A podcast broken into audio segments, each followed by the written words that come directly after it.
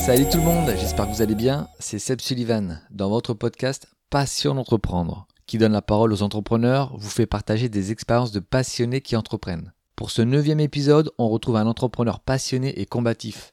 C'est Max, gérant de l'établissement L'Empire Restaurant Bar à Bordeaux et cofondateur de la marque de spiritueux Sapio. On va parler avec lui business, création d'entreprise, parcours et écologie. Juste après, on a l'instant chiffre et on finit l'émission comme d'habitude avec la phrase du jour. L'entretien sera en deux parties sur l'épisode 9 et 10. Vous pouvez poser vos questions sur la page Facebook de Passion d'entreprendre. Bonne écoute. Salut Max. Ben, salut Seb, on se connaît bien, ça fait plaisir de se revoir euh, ailleurs. C'est ça, tu nous reçois euh, ici au coworking et on va parler de, de toutes tes activités. Il y a beaucoup d'activités. Donc la première, est-ce que tu pourrais nous parler euh, de l'Empire, le restaurant? C'est euh, ta première affaire et elle a commencé déjà il y a un long moment. Depuis 2010, on a repris l'Empire, novembre 2010, donc ça va faire 13 ans cette année. C'est ma première affaire, j'avais 21 ans, j'ai repris ça avec mon père et mon associé actuel Denis Pugliese. Et on est toujours associé avec Denis et j'ai racheté les parts de, de mon papa euh, la totalité cette année. Donc, euh, voilà, c'était une première affaire qui était euh, pas facile à manœuvrer au départ, avec beaucoup de problèmes en interne, avec des problèmes de copropriété, de problèmes de son, de problèmes de voilà de tout ordre qu'on a réussi à résoudre au fur et à mesure des années. Euh, pour asseoir maintenant une activité qui tourne et qui fonctionne très très bien et, euh, on est chaque année en pleine croissance donc on, on continue comme ça on est très content ta première affaire, il y a eu pas mal de problèmes. Et justement, quand tu as fait face à tous ces problèmes, à un moment, tu t'es dit, je lâche l'affaire ou tu as toujours eu cette hargne de vouloir avancer? Alors, euh, sachant que j'étais euh, j'étais mis là pour euh, par, par mon père et son associé pour vraiment tenir l'affaire et qu'il y avait beaucoup d'argent qui avait été investi euh, et que nos maisons étaient hypothéquées, etc. Donc il fallait absolument tenir l'affaire aussi parce que sinon on perdait tout. Donc euh, je me suis battu en tout cas pour, euh, pour que ça perdure. Je me suis construit dans l'adversité. Euh, j'ai pas connu l'échec, j'ai connu des obstacles, des moments très très difficiles qui maintenant s'avèrent euh, totalement payants puisque ça me permet bah, d'avoir une, une, qualité de vie, un niveau de vie qui est, qui est bah, très intéressant et ça me permet surtout maintenant de développer des activités qui me tiennent, qui me tiennent à cœur, qui font sens et comment toi t'es venu l'envie d'entreprendre justement euh, avec ton père, un associé, de reprendre une affaire, un restaurant, bar nuit? Alors en fait au départ on cherchait pas du tout euh, on cherchait pas du tout à reprendre euh, un bar de nuit. À la base j'avais donc j'avais 21 ans, je sortais des études, j'avais fait le lycée hôtelier en alternance aussi pour mettre à niveau et avoir un, un bac un bac pro. J'avais déjà un bac marketing STG et du coup je savais pas trop vers quoi m'orienter. mon frère avait un bar à Madrid. Euh, donc je suis allé euh, séjourner quelques temps là-bas. Euh, j'ai donc travaillé derrière un bar à Madrid, j'avais 20 ans. Et quand je suis rentré en France, euh, mon père il m'a donné l'opportunité de travailler dans son restaurant et de faire euh, le lycée hôtelier en alternance. Donc j'ai fait une mise à niveau, euh, bac pro, pour vraiment avoir les bases de l'hôtellerie. Et, euh, et, puis un jour, il m'a dit, euh, j'ai euh, Monsieur Denis Pugliese qui connaissait, donc ce qui était son pote, et il lui a dit, vas-y, viens, on monte une affaire sur Bordeaux. Et donc mon père a commencé à chercher des affaires avec Denis, et il m'a dit, est-ce que toi ça t'intéresse de peut-être de reprendre une affaire, en tout cas de tenir la gérance ou d'être directeur d'un établissement, voilà. Mais voilà, à la base, on cherchait une affaire avec petite terrasse, un truc pas trop compliqué, etc. Puis on a visité l'Empire. Et là, on a eu un coup de cœur pour le lieu qui est, euh, qui est magnifique. Donc, on est dans les anciennes écuries de Napoléon. Euh, toute la structure a été faite par euh, l'école Gustave Eiffel. Il y a un super bar en mosaïque, style un peu Gaudi, donc comme à Barcelone. Donc, du coup, c'est vrai qu'on a eu un coup de cœur pour l'établissement et l'architecture de l'établissement. Et on pensait que c'était hors de prix à l'époque. Et puis, en fait, le gars qui vendait cette affaire-là, que je ne citerai pas, avait des difficultés. Et on a pu récupérer cette affaire en rachetant les parts sociales et donc en récupérant le passif. Donc du coup, ça nous a permis d'investir un minimum pour avoir euh, derrière à, à, faire tourner l'affaire pour que ça fonctionne. Euh, bon, malheureusement, on a eu beaucoup de difficultés parce qu'il y a eu des, des, vices cachés, il y a eu des procédures, des, voilà, des procès qui étaient en cours aussi à ce moment-là qui étaient cachés. On n'a pas pu euh, gérer euh, aussi facilement qu'on avait imaginé cette affaire-là. Euh, Monsieur Pugliese, donc mon associé de Denis et mon père euh, m'avaient mis à cette époque-là euh, un peu en homme de paille en tant que gérant pour tenir l'affaire. La, tenir Et, euh, et c'est comme ça que j'ai démarré la, gérance en, 2010 à l'âge de 21 ans à l'Empire. Et j'avais un directeur qui était avec moi, qui était avec moi, qui a, pas fait l'affaire. Et donc j'ai tout pris en main. J'ai décidé moi à 22 ans de, bah, de prendre tout en main et de, tenir l'affaire et de faire face à toutes, toutes les problématiques qui étaient, qui étaient cette affaire à l'époque. Il y a une grosse évolution de l'Empire euh, bah, maintenant par rapport à il y a 10 ans, même un peu plus. Euh, c'est comment les étapes? C'est au fur et à mesure? Tu avais déjà toi la vision dès le départ? Ou ça s'est fait au fur et à mesure? Alors ça c'est une très bonne question. J'avais aucune vision au départ. moi j'ai une vision à, la, base quand as 21 ans, euh, j'avais une vision très conventionnelle de ce qu'était euh, l'entrepreneuriat, c'est-à-dire euh, bah, entreprendre pour gagner de l'argent et, vivre décemment, avec peut-être potentiellement se dire peut-être à 30 ans je serai millionnaire, j'aurai une belle voiture, une belle maison, un peu comme dans les Sims, la vision American Dream quoi.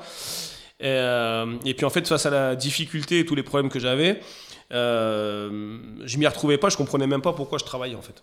Euh, donc à 23-24 ans, j'étais tellement dans la difficulté à gérer des problèmes de procès, euh, à pas réussir à développer mon activité, à avoir la copropriété qui était sur mon dos, etc., que je me suis orienté, moi en parallèle, je me suis mis à surfer, je me suis mis à m'intéresser à la permaculture, j'ai essayé de comprendre un peu pourquoi bah, pourquoi je travaillais et quel était le sens de ma vie? En fait, j'ai trouvé aucun sens. J'avais 24 ans, je tenais cette affaire-là, euh, je gagnais 1000 euros par mois à peine, euh, j'avais du mal à me payer même.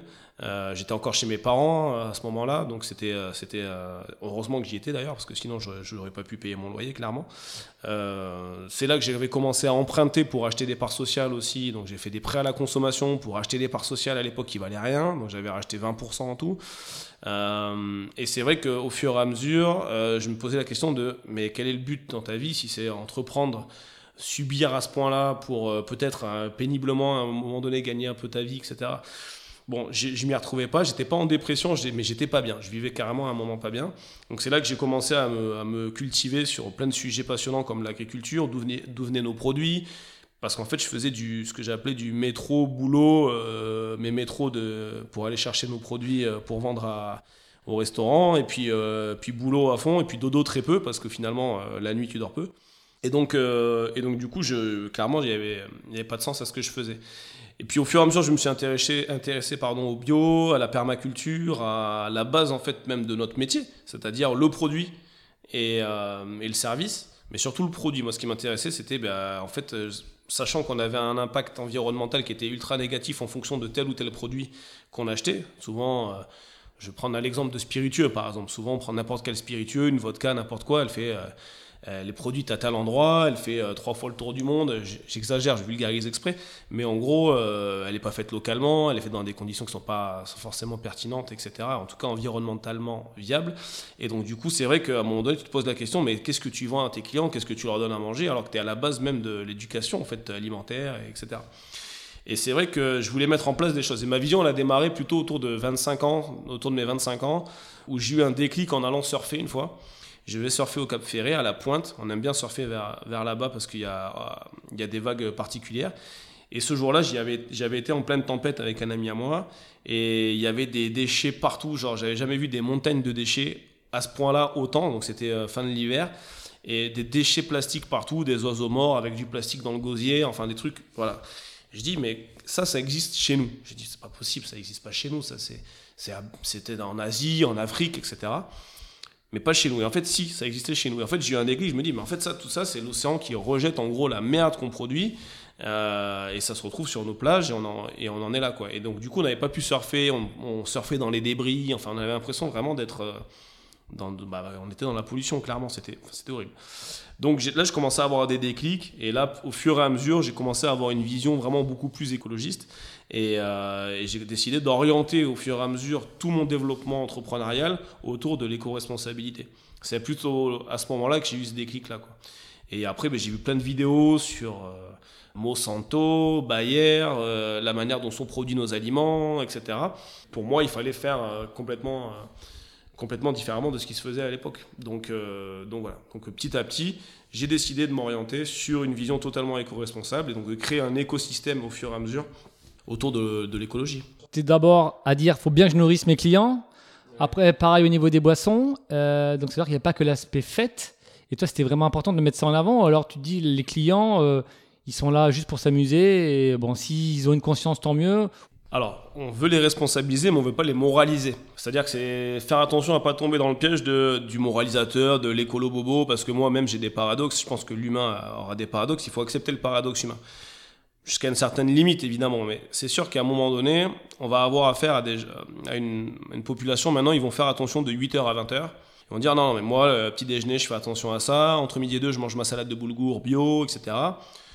Puis le soir, je mange une soupe. Mais par contre, après, si je me mets une tête, euh, à partir de 20h, 21h, 22h, peu importe ce que je bois, je m'envoie euh, des vodka Red Bull, euh, du, du rhum cola, enfin, peu importe. On s'en fout, on pète un plomb, limite, on va prendre des produits complètement illicites, c'est la fête, on oublie. Bah, là, pour moi, c'est un paradoxe qui est, attaquable. Parce que tu peux pas t'amuser à faire attention de 8h à 20h et oublier les, les autres euh, 12 heures de la journée. Pour moi, c'est pas normal. Il fallait que la fête se responsabilise. Il faut que le milieu de la nuit, le milieu de la fête, du restaurant, du bar, euh, de la boîte de nuit, se responsabilise à un moment donné. Mais si tu le fais en disant non, non, mais c'est pas bien, il faut que vous soyez bio, non, là, ça marche pas, le message y passe pas. Par contre, l'idée, c'est de dire bon, mais nous, demain, on change. Et vous, de facto, vous changerez avec nous. Parce que si vous venez chez nous et que vous buvez des, pro des produits bio, des produits euh, locaux, des produits euh, bien faits, etc., ben, vous allez payer un, produit euh, qui, qui, qui, aura des conséquences positives, d'un, sur votre santé en théorie. Bon, après, l'alcool, c'est nuancé, évidemment. Mais deux, sur l'environnement. Donc, l'idée, c'était ça. C'était de se dire, mais malgré, enfin, malgré qu'on fasse la fête, on est éco-responsable. Et c'est tout. Et en fait, il n'y a pas besoin de passer d'autres messages. En fait, c'est tu viens à l'Empire, bah, ton, ton, jean il est bio, il est fait à moins d'une heure d'ici. Euh, le tonique il est français et donc tu as un produit qui est, euh, qui est bio et local quoi et euh, tu es éco-responsable malgré toi et tu fais la fête. Du coup il n'y a même pas besoin de leur dire en théorie. Mais maintenant c'est vrai que c'est bien d'accentuer un peu là-dessus et de montrer que c'est possible de le faire parce que économiquement c'est aussi rentable. Et souvent on a la tendance à dire non c'est bio, c'est trop cher etc. C'est là qu'on a créé Sapio avec, euh, avec Cédric Nadet, notre marque de spiritueux, donc qui est, euh, qui est bio, engagé et français, et, euh, et qu'on a décidé de démocratiser le bio avec des produits accessibles en prix qui permettent à tout le milieu du CHR et de la nuit bah, de s'engager clairement à, à, rejoindre le mouvement de l'éco-responsabilité dans le milieu de, de, la nuit, de la fête du, et du CHR.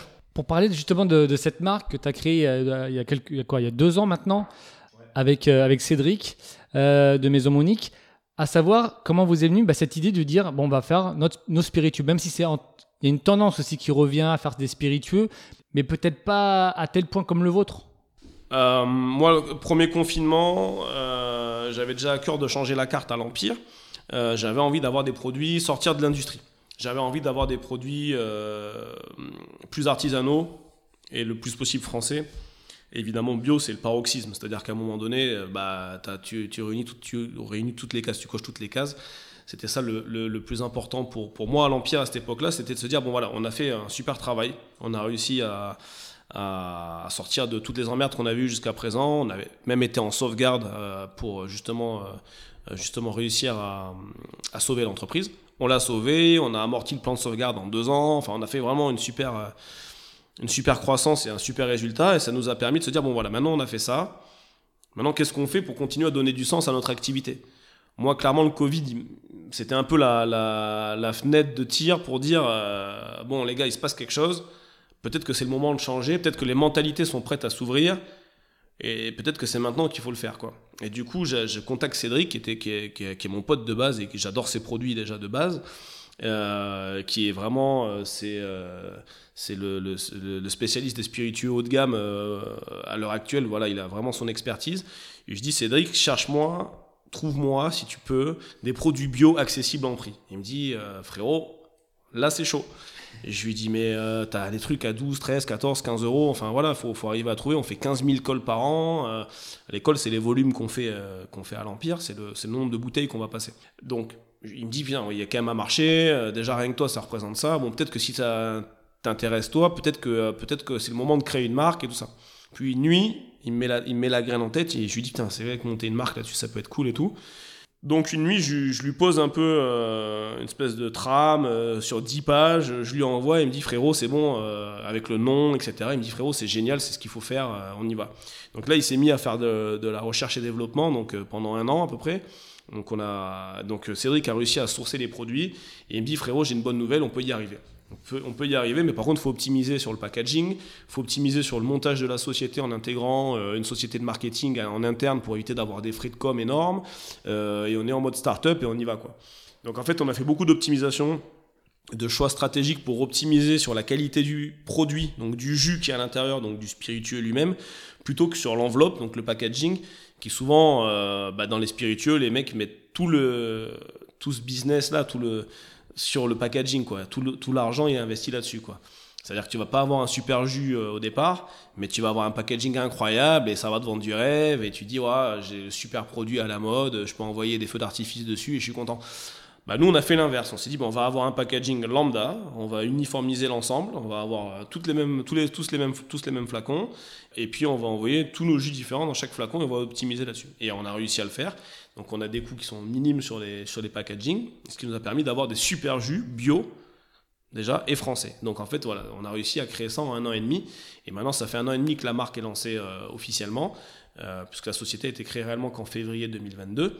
Et, euh, on, aura vendu en fin d'année, avec l'année cumulée l'année dernière, quasiment 80-90 000 bouteilles dans toute la France, ce qui est énorme. Donc évidemment l'Empire représente une, belle part euh, de réussite dans ce projet, ainsi que le Bourbon, la nouvelle affaire de, Cédric. Donc euh, ça contribue à être un vrai tremplin pour, euh, pour, pour cette activité-là. Mais voilà, en gros, c'est parti de là. Et on a réussi à le faire et, c'est très bien. Et on se rend compte maintenant d'ailleurs qu'il y, y, a des gros qui commencent à s'y mettre. Ils n'arrivent pas sur le bio parce que parce qu'ils se disent que déjà si tu es français, c'est bien. Bon, pour moi, c'est un, pour moi, c'est un problème de considérer que si tu es français, juste ça suffit. Parce que la pollution qui était à l'époque euh, externalisé dans les pays étrangers, si tu, euh, si tu décides de reproduire localement, si tu le fais pas dans les meilleures conditions, c'est-à-dire avec du bio, sans traitement, etc., sans pesticides ou sans tous ces engrais chimiques, etc., dans ton agriculture de base, bah en fait, le problème qui était à l'époque en Chine, ou j'en sais rien où, hein, je dis n'importe quoi, en Russie, en Ukraine, ou peu importe, bah en fait, le problème, tu le relocalises. Et ça, pour moi, c'est un vrai problème. De dire qu'on est juste français à moindre coût, bah, ça reste un problème.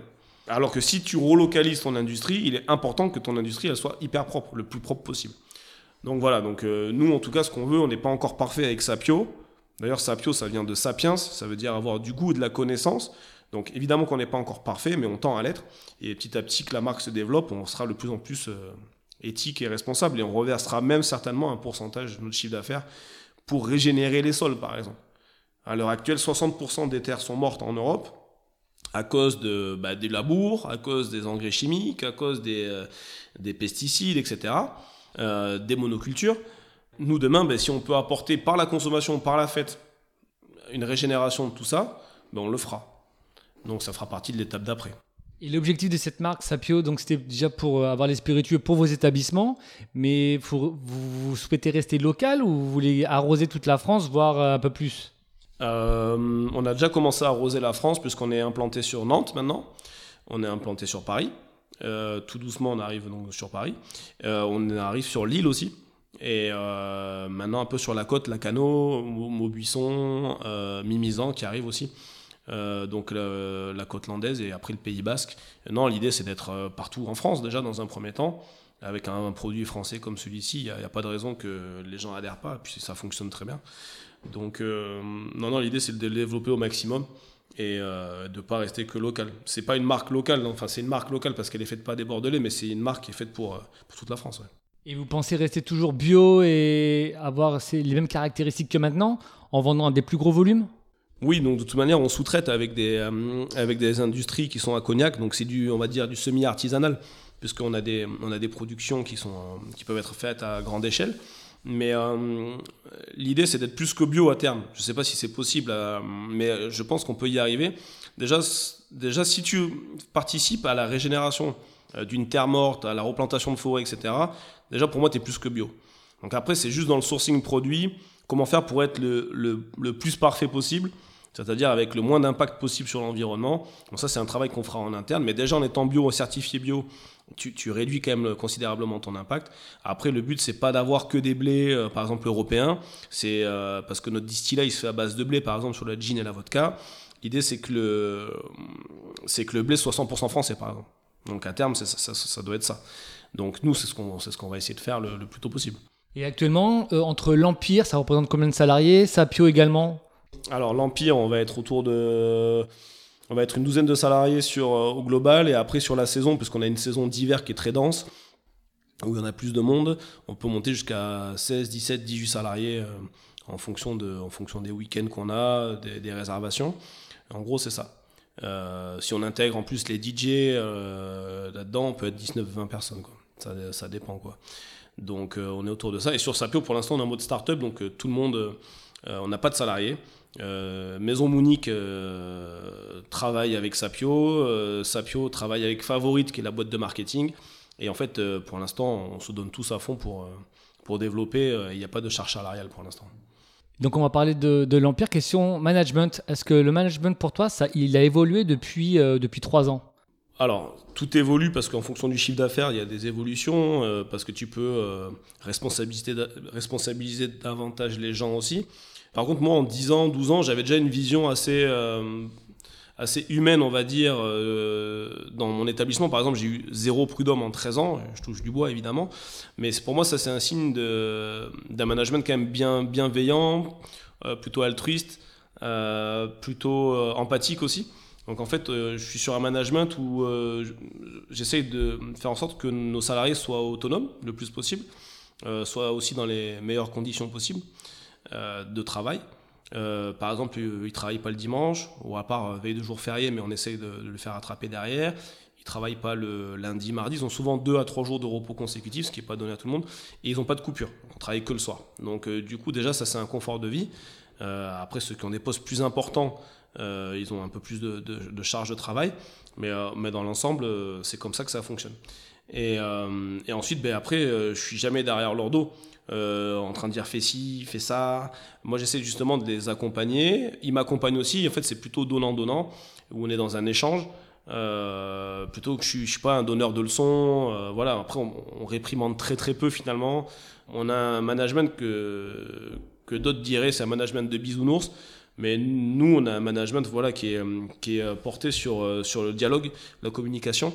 Et c'est ce, qui ce qui, pour nous, fonctionne depuis, depuis 13 ans. Je pense que quand on est dans un milieu de fête comme celui-ci, euh, tu peux pas te permettre de stresser les, les salariés, euh, leur mettre la pression, etc. Nous, on n'est pas du tout dans, cette, dans ce, dans ce fonctionnement-là. On, est, on est très flexible et à l'écoute aussi des revendications s'il y en a. Euh, je dis pas qu'on est parfait, on fait aussi des erreurs, mais on sait aussi accepter notre part d'erreur. Tu as quelle vision justement par rapport à l'Empire euh, pour les années à venir? Moi, je pense que pour l'instant, c'est. Alors, déjà, l'Empire connaît une belle croissance. On, va encore avoir une croissance de quasiment 8 à 10 points cette année. Il euh, faut que ça continue comme ça. Euh, non, il y a plein de choses qu'on n'a pas développées, comme les brunchs musicaux, par exemple, qu'on pourrait développer sur des dimanches. Je sais qu'on a de la demande, donc c'est possible qu'on développe ça à partir d'octobre. Euh, on a essayé de développer des comédie clubs aussi. Alors, c'est pas facile à faire, mais on verra si on continue ça ou pas. En tout cas, de manière euh, peut-être en one shot de temps en temps. Et après, on a un autre projet pour l'Empire. Euh, euh, voilà, mais je ne peux pas en parler pour l'instant. C'est plus un projet de speakeasy, en gros. Donc pour l'instant, on, voilà, on est à la genèse du projet. J'espère que ça verra le jour en 2024. Et justement, en parlant de 2024, tu as un autre projet à venir en permaculture en banlieue bordelaise. Est-ce que tu peux nous en parler? Voilà, la vision de l'empire, en fait, à terme, c'est ça. C'est pas d'avoir un empire euh, financier ou quoi que ce soit, mais c'est d'avoir de plutôt de créer un écosystème cohérent avec mes valeurs, c'est-à-dire des valeurs vraiment axées sur l'écologie. Euh, on a fait l'acquisition d'un domaine en 2021 qui est à Farc-Saint-Hilaire, enfin à côté de Farc-Saint-Hilaire, qui s'appelle Bonnetemps, le lieu. Euh, c'est un domaine avec 3 hectares dans lequel il, y a une, il y a une maison style colonial où on fera sans doute des chambres d'hôtes et peut-être des retraites un peu spirituelles, yoga, euh, centre de bien-être, etc., massage. Enfin voilà, nous on aimerait bien s'orienter aussi là-dessus. Euh, et la ferme sur les 2-3 hectares qu'on a, euh, on, veut développer une agriculture donc type permaculture, donc axée donc sur le sur le non travail du sol, sur sur la régénération des écosystèmes, sur la symbiose aussi entre entre les écosystèmes. Par exemple, euh, je vais donner Un exemple euh, simple, euh, un pied de tomate euh, va bien s'accorder avec un pied de basilic et un œillet d'Inde, par exemple. Donc il n'y aura pas de monoculture, ça sera vraiment justement la, biodiversité qui va primer. Donc en fait, l'idée, c'est de, de développer cet endroit-là, d'avoir, je sais pas, de l'amande du jardin à terme et de produire par exemple nos moritos avec notre alcool bio, d'avoir de l'amande du jardin qui a 15-20 minutes de Bordeaux et qu'on arrive à le faire. Alors on aura déjà de l'amande pour cet été. Donc on aura les premiers moritos euh, bio du jardin à l'Empire, ça ça arrive. On sera pas autosuffisant, mais on aura déjà une petite quantité de, produits qui sera déjà, ça sera déjà pas mal et ça permet de démarrer. Et puis à terme, euh, j'espère, on aura peut-être un nouveau restaurant dans le quartier Saint-Pierre. Et euh, là, j'espère qu'on sera encore plus, plus pointu sur les produits, sur la démarche. Mais bon, ça, c'est encore pour 2024. L'instant chiffre, les exportations de vins et spiritueux français ont généré un chiffre d'affaires de 17,2 milliards d'euros en 2022, soit une hausse de plus de 10% en un an, malgré une baisse des volumes de vente de 3,8%. La citation du jour, elle est de Frédéric Becbédé. À quoi reconnaît-on un bon restaurant? Les verres à vin, ils sont plus grands que les verres à eau. Vous aussi, vous avez des citations préférées N'hésitez pas à me les envoyer sur la page Facebook de Passer d'entreprendre pour qu'on les partage avec nos auditrices et auditeurs. N'hésitez pas à vous abonner également et à laisser des commentaires sur Spotify et Apple Podcast. Merci d'avance, soyez forts et déterminés dans tous vos projets. On se retrouve très vite pour la suite de notre entretien avec Max de l'Empire. À bientôt.